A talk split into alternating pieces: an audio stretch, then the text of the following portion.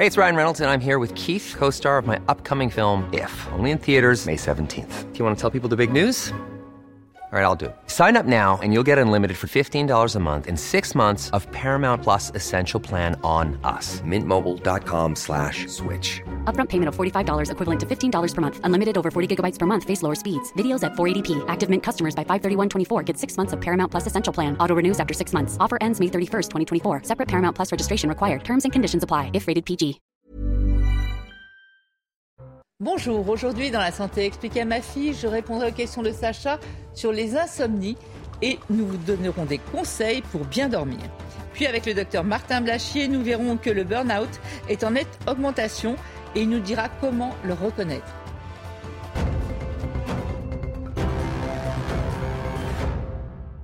Alors Sacha, ça a dû arriver à peu près à tout le monde de passer une mauvaise nuit. hein.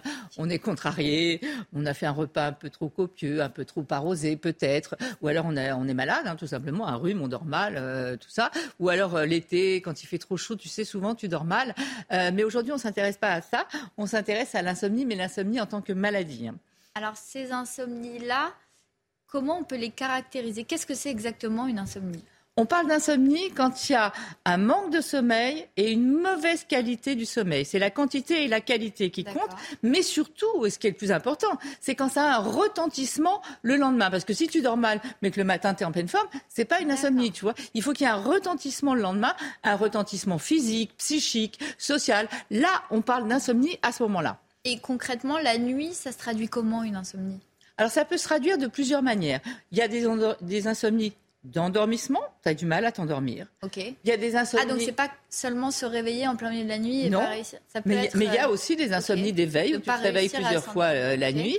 Et il y a des insomnies de réveil précoce, c'est-à-dire qu'en fait, tu te réveilles très tôt le matin et tu n'arrives plus à te rendormir et tu peux avoir parfois des insomnies d'en- d'endormissement plus des éveils. Enfin, tu vois, tu peux avoir tout ça en même temps. Et c'est fréquent, ça?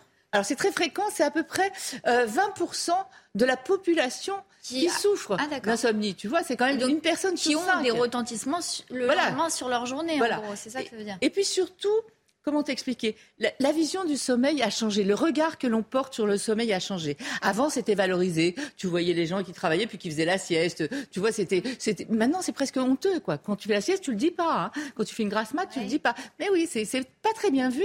Et surtout, ce qui a changé, c'est que les gens ont l'impression que ça ne sert à rien. Il y a une étude qui a montré que 20% des jeunes pensent que dormir ne sert à rien. Donc tu imagines. Alors que pas du tout.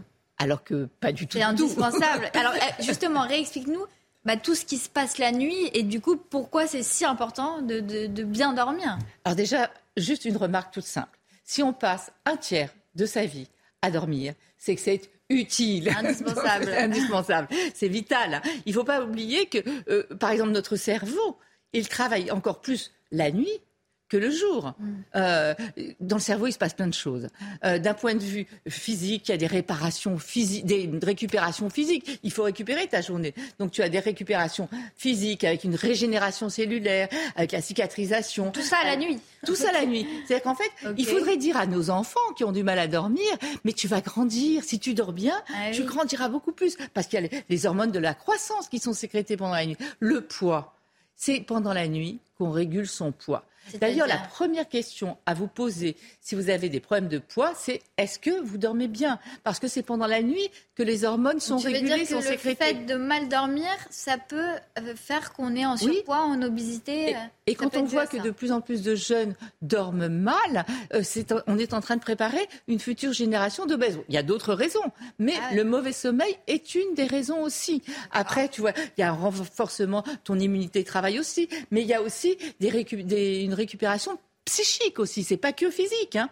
Psychiquement, ton, ton, ton cerveau, la nuit, donc il va aider à la, favoriser la mémorisation et puis aussi l'oubli. Il va trier ce qui sert à rien, Ah oui, toutes les infos qui servent à rien. Il va nettoyer un petit peu tout le cerveau qui a été un peu euh, plein d'informations toute la journée. Tu vois, il faut faire le, le ménage là-dedans euh, pour l'apprentissage, pour la gestion des émotions. Il va renforcer les connexions entre les neurones. Donc tu le vois, c'est indispensable. Pourquoi? Parce que le matin, il faut être prêt pour une nouvelle journée. Ouais. Tu vois, il faut nettoyer, euh, récupérer tout ce qu'on a fait la veille et aussi être prêt en énergie, en tout, pour une nouvelle journée. Donc voilà. le, le fait de, de pas bien dormir, de pas avoir une bonne qualité ou pas assez en durée euh, de sommeil, ça fait que déjà, il peut pas se passer tout ça. Mais en plus, ça a d'autres conséquences. Ça veut dire que tu es somnolent toute la journée, il peut y avoir des accidents. Il y a, il y a d'autres conséquences que ce qui n'arrive pas, oui. du coup et, et, je pense que ce serait important d'arriver quasiment à faire une éducation au sommeil pour qu'on comprenne tout ça, parce qu'on ne sait pas tout ce qui se passe pendant Ouais. le sommeil. Alors, il y a des conséquences à court terme, comme tu le dis, bah, le lendemain, tu es fatigué quand tu n'as pas bien dormi. hein. Donc, Oui. il y a des conséquences sur la Des- fatigue. Tu es de mauvaise humeur. Oui, Je ne sais pas si tu as oui. déjà remarqué, quand tu as Irritable, mal dormi, tu es oui. très irritable. Vrai. Euh, On a froid aussi quand on, quand on a mal dormi. Ben, quand tu as mal dormi, parce que pendant la nuit, il y a aussi la régulation de la température. Et généralement, quand tu as mal dormi, T'as toujours froid- tu as, tu as journée C'est vrai. Euh, après, évidemment, il y a des choses plus graves. On peut, si on, on est somnolent, avoir des accidents de travail, Oui, mais aussi Des des accidents accidents de de la, circulation. hein. Et puis après, il y a les conséquences à long terme. Ça va augmenter les risques d'hypertension artérielle, de maladies cardiovasculaires, de surpoids, d'obésité, de diabète. Euh, ça va augmenter la sensibilité à la douleur. Tu deviens beaucoup plus sensible pour tout, pour un oui, pour un non. Euh, ça augmente le risque de cancer et ça entraîne. Tout à l'heure, tu l'as vu, hein, il y avait euh, notre immunité. On la travaille pendant la nuit aussi on la reconstitue pendant la nuit. Et donc tu vas avoir une baisse de l'immunité, donc tu vas attraper plus facilement toutes les infections. Maladies. Enfin, tu- et là, on a mis que les principaux. Hein. Euh, mais il y Ça a des de vraies, choses. vraies conséquences de mal dormir, euh, même euh, sur la santé, etc. Bien sûr, bien sûr. Et alors, qui est le plus touché par euh, ces insomnies? Qui a le plus de troubles du sommeil? Les femmes, les hommes Est-ce que ça change C'est en fonction de quoi? Alors, tout le monde peut être touché par les troubles du sommeil. Il y a, il y a des, des insomnies qui sont euh, réactionnelles, si tu veux. Par exemple, euh, un deuil. Euh, une séparation, une perte d'emploi. Euh, là, c'est assez souvent qu'on peut avoir des troubles du sommeil pendant un mois, deux mois, tu vois. Mais tu, c'est réactionnel à quelque chose. Hein. Après, il y a des maladies comme Donc, Tu l'apnée veux du dire que ça sommeil. passe avec le temps Voilà. Après, il y a des maladies comme l'apnée du sommeil, euh, comme des problèmes rhumatismaux, des douleurs, etc. Où là, tu traites la maladie. Bah, généralement, on le sait, tu vois, on connaît la cause. Mais après, les, les... d'abord, il y a plus de femmes qui souffrent d'insomnie, oui. D'accord. Et ensuite, les trois causes principales d'insomnie stress, anxiété et dépression. Donc, ce sont vraiment les causes majeures euh, des insomnies. Et est-ce qu'on peut donner des, des petits conseils Donc, pas des traitements, mais là, vraiment des petits conseils de vie pratique pour essayer d'avoir le meilleur sommeil possible? Alors Qu'est-ce oui, qu'il faut ça, faire? Qu'est-ce qu'il faut pas faire? Les petits conseils qui s'adressent à tout le monde. Oui. hein. Euh, c'est vraiment, il faut comprendre que la meilleure amie du sommeil, c'est la régularité. Euh, c'est important. Tu sais que notre sommeil, il est ré- réglé sur euh, le jour et la nuit. hein. Euh, et donc, il faut essayer de se coucher le plus possible tous les soirs à peu près à la même heure. Et surtout, se réveiller, parce que c'est plus facile d'agir sur le réveil que sur le coucher. Donc, se réveiller à peu près tous les jours à la même heure. Mais Je vois donc ta quand on tête. fait, ouais, quand on fait une grasse matinée le week-end, parce qu'on peut faire une grasse matinée qu'on n'a pas à se lever pour travailler, ça nous fait pas récupérer le sommeil dont on manquait euh, pendant la semaine? Le sommeil, ça marche pas vraiment comme ça. C'est pas parce Ah que tu vas dormir pendant deux jours dans le mois que tu vas récupérer toutes tes. Pas Ah du tout, ça marche pas comme ça. Comme je t'ai dit, il se passe plein de choses, notamment pour nettoyer ce qui s'est passé dans la journée, pour faire le tri, etc. Donc si tu le fais pas au jour le jour, tu vas pas récupérer. Ce que tu peux faire en plus, oui, tu peux faire une grasse mat, mais L'idéal, c'est de la décaler de deux heures par rapport à ton heure de lever de la semaine. C'est ça l'idéal. Surtout que les grasses matinées, en fait, tu sais qu'il y a des, ce qu'on appelle des synchroniseurs sociaux, le bruit, la lumière, etc., qui sont, euh, font partie de l'éveil, si tu veux. Or, quand tu fais une grasse mat, en général, il y, a du, il y a plus de bruit, il y a plus de lumière. Et surtout, le sommeil qu'on appelle récupérateur. On a parlé de récupération tout à l'heure.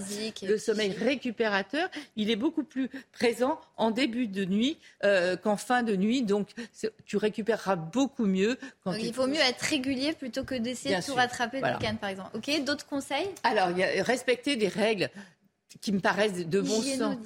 Oui, c'est-à-dire qu'en fait, si tu fais un repas trop copieux, on l'a dit tout à l'heure en exemple, tu vas avoir du mal à dormir. Euh, trop arrosé. Alors le vin est un faux ami. Ça va vous aider à vous endormir, mais après, vous aurez un sommeil de mauvaise qualité. Après, on va éviter tous les excitants. Café, thé, coca, les drogues aussi, cocaïne qui empêche de dormir. Et une, une étude récente a montré aussi que ceux qui prennent du cannabis régulièrement, parce que souvent, tu prends du cannabis justement pour t'aider un Bah peu à dormir? Oui.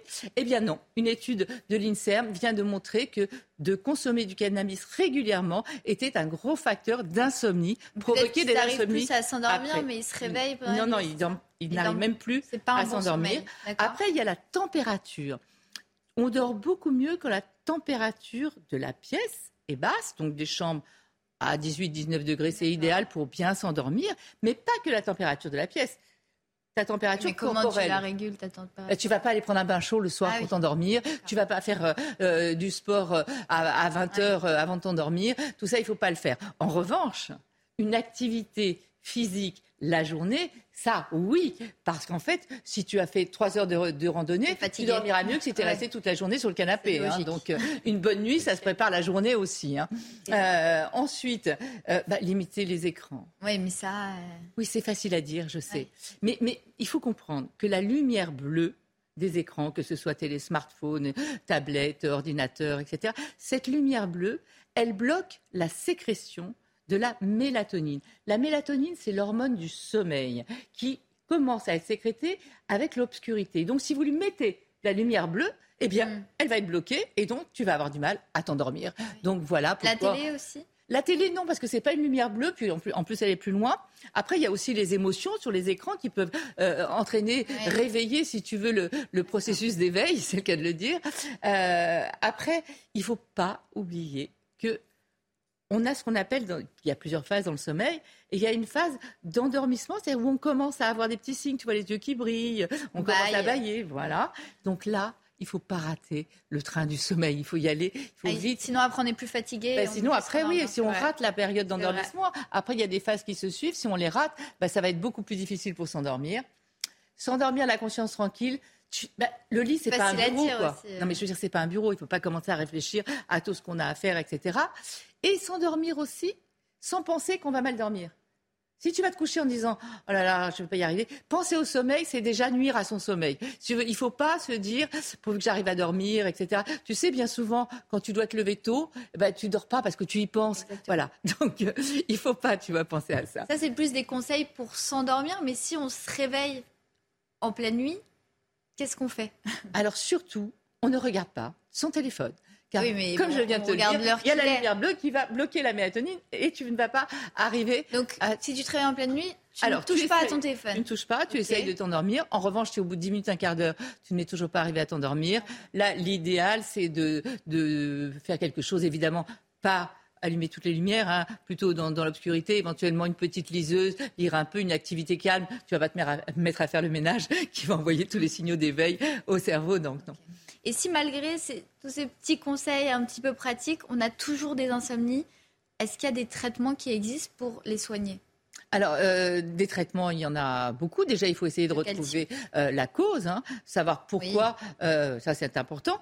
Ensuite, on va commencer par faire des petits exercices de relaxation. Tu sais, c'est très important, comme on le disait. Il faut avoir la conscience tranquille. On peut aussi. Il y a une étude qui a montré que dormir à deux aussi, c'était apaisant. On dormait mieux, on avait moins d'insomnie parce qu'en fait, il y a une sécrétion d'ocytocine, c'est l'hormone de l'attachement, et puis une baisse de la sécrétion de Ça cortisol. dépend avec qui on dort. Ça dépend avec qui on dort, tu as raison. Si c'est un ou une ronfleuse ou un ou une tireur ou tireuse de couette, là c'est pas C'est terrible. vrai. Mais bref, euh, tout ça pour dire qu'il y a Et tout un tas de, de petites méthodes comme ça. On peut aussi, vous pouvez aussi aller demander conseil à votre pharmacien. Il existe des, des tisanes à base de plantes, d'aubépine, de passiflore, de valériane qui ont prouvé leur naturelles. efficacité. Ok. hein. Il y a la mélatonine aussi, des compléments alimentaires à base de mélatonine. Donc votre euh, pharmacien peut vous les conseiller. Et puis après, il y a les, les thérapies cognitivo-comportementales, c'est-à-dire vous- il y avait des thérapies, vous allez voir euh, votre médecin qui va vous conseiller tout ça. Il y a même des prises en charge maintenant pour huit séances avec un psychologue. Et, puis, Et les somnifères? Alors les somnifères, ben, je suis désolée, mais on oublie. Euh, je sais, une fois de temps en temps, ponctuellement, oui, ça va vous aider à dormir, mais en fait, ça, ça ne vous endort pas euh, réellement, ça vous anesthésie le cerveau. C'est-à-dire qu'en fait, vous avez l'impression d'avoir dormi parce que vous ne vous êtes pas réveillé, etc. Mais en revanche, votre cerveau, il n'a pas fait tout le travail dont on a parlé de la récupération. Donc c'est pour ça que ceux qui prennent des somnifères ont des problèmes de mémoire, par exemple, ou alors sont somnolents la journée. Donc les somnifères, on oublie. Et d'ailleurs, les recommandations, c'est pas plus de quatre semaines. On sait que c'est pas dans la vraie ah vie comme ça. Mais voilà. Donc le plus important, c'est de se souvenir qu'une insomnie, on n'attend pas qu'elle devienne chronique trois fois par euh, semaine pendant trois mois. Non, on va tout de suite essayer de l'enrayer, c'est très important. Après, il faut bien comprendre que le sommeil, c'est utile, indispensable, vital. Voilà. Notre, en fait, l'insomnie, c'est quand notre horloge euh, de l'éveil prend le pas sur l'horloge du sommeil. Donc, il va falloir remettre les pendules à l'heure en commençant par les petits conseils et surtout ne pas laisser une insomnie s'installer.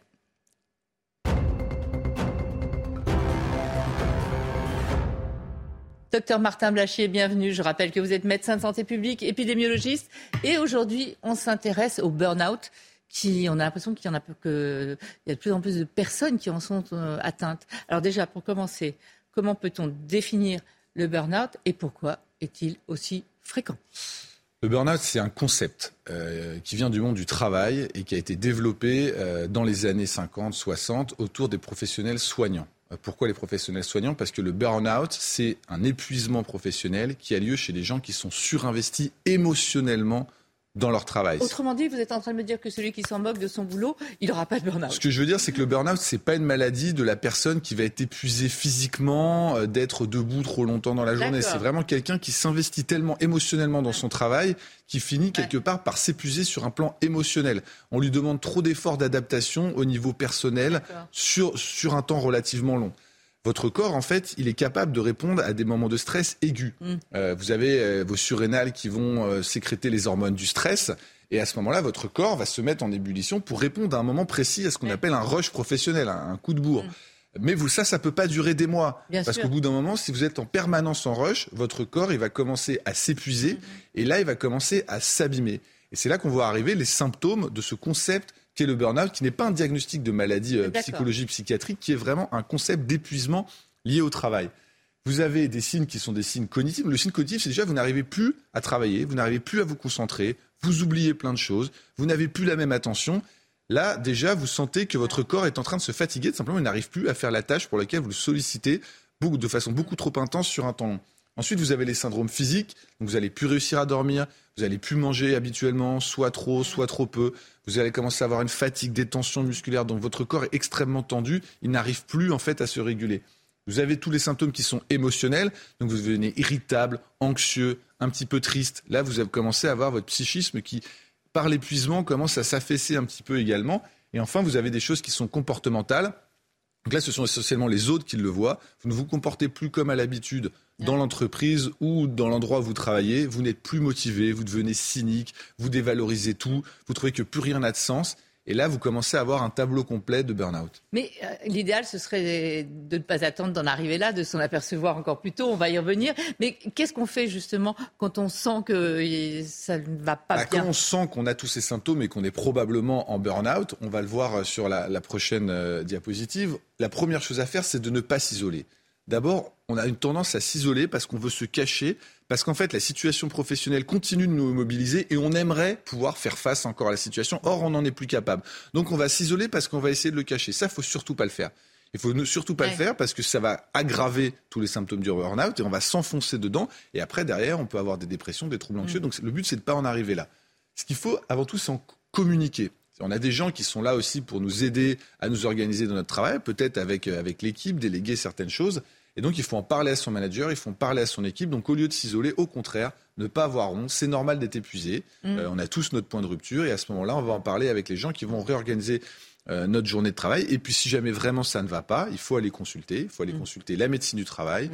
ou son médecin généraliste qui va, elle, être en capacité, par exemple, de vous arrêter ou de montrer que sur le plan médical, euh, il faut faire quelque chose, même si on a besoin de vous à votre poste pour continuer à vous surinvestir dans votre travail. Alors ça, ce sont les conseils vraiment euh, au travail, mais c'est vrai que parfois c'est pas évident euh, de communiquer. Vous avez d'autres conseils à nous donner? Alors j'ai des conseils pour effectivement ne pas en arriver là, mais avant je voudrais vous montrer qui euh, est le plus euh, à risque d'être en burn-out. Parce qu'on n'est pas tous égales devant le. On n'est pas tous égaux. On n'est pas tous égaux. excusez-moi Brigitte, devant le burn-out. Effectivement. Donc, quand on regarde les chiffres, ce sont essentiellement les femmes. Pourquoi? Probablement parce qu'elles sont déjà très investies à la maison. Elles sont surinvesties. Elles sont surinvesties à la maison, donc on leur demande un surinvestissement au travail. C'est trop. Donc encore une fois, on, a, on mm. peut fournir un certain nombre d'efforts, mais au bout d'un moment, notre corps lâche et notre esprit euh, lâche également. Donc les femmes sont plus à risque. Mentale, exactement, la charge mentale, c'est exactement mm. ça. D'autant plus s'il y a des enfants jeunes à la maison. Ensuite, ce sont les jeunes. Alors les jeunes sont quasiment deux fois plus touchés par le burn-out que ce qu'on considère comme les boomers. Probablement parce que je crois qu'ils ne sont plus forcément capables de travailler comme les gens plus âgés travaillaient, c'est-à-dire qu'ils n'ont plus forcément une, un état d'esprit, un état d'esprit qui soit cohérent avec la façon dont les gens plus âgés travaillent. Aussi parce on que leur je en demande plus peut-être. On leur demande plus et puis il y a aussi probablement les générations d'avant qui leur donnent un certain nombre de travail qu'ils n'ont pas envie de faire ou les tâches mm. les plus ingrates, plus une gestion managériale qui a changé avec une culture de la pression, de la compétition qui vient essentiellement des pays anglo-saxons, euh, qui n'est pas du tout euh, pour protéger les gens au travail. Ensuite, le télétravail. Alors ça, c'est évident. Toutes les études le montrent. Le télétravail rend les, fait faire des burn-out aux gens. Pourquoi? Parce que les gens sont isolés chez eux, ils travaillent plus. Mm. En plus, ils ont un mélange de leur milieu professionnel et de leur milieu personnel qui est extrêmement important. En plus, il y a une perte de sens. Les gens, ils ont beaucoup plus de mal à trouver du sens dans le télétravail que, quand ils vont, que quand ils vont au bureau et qu'on va sur le lieu de travail. Et ils ont du mal à se déconnecter.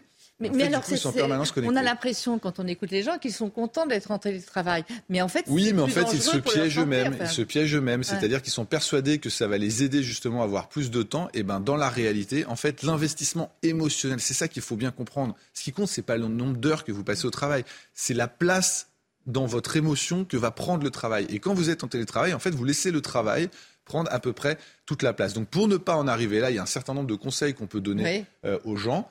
Les conseils les plus importants, c'est de respecter une certaine hygiène de vie. Par exemple, il ne faut pas prendre l'habitude de sauter le déjeuner. Il faut faire une pause à midi.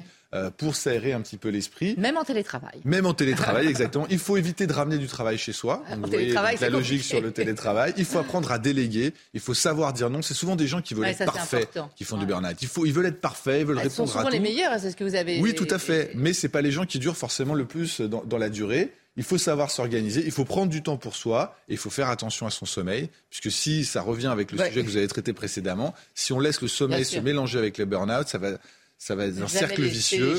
de toute façon, le maître mot, que ce soit pour les insomnies ou pour le burn-out, ne jamais laisser les choses s'enquister, Exactement, exactement. Être conscient de l'état dans lequel on est. Merci beaucoup, docteur Blaché.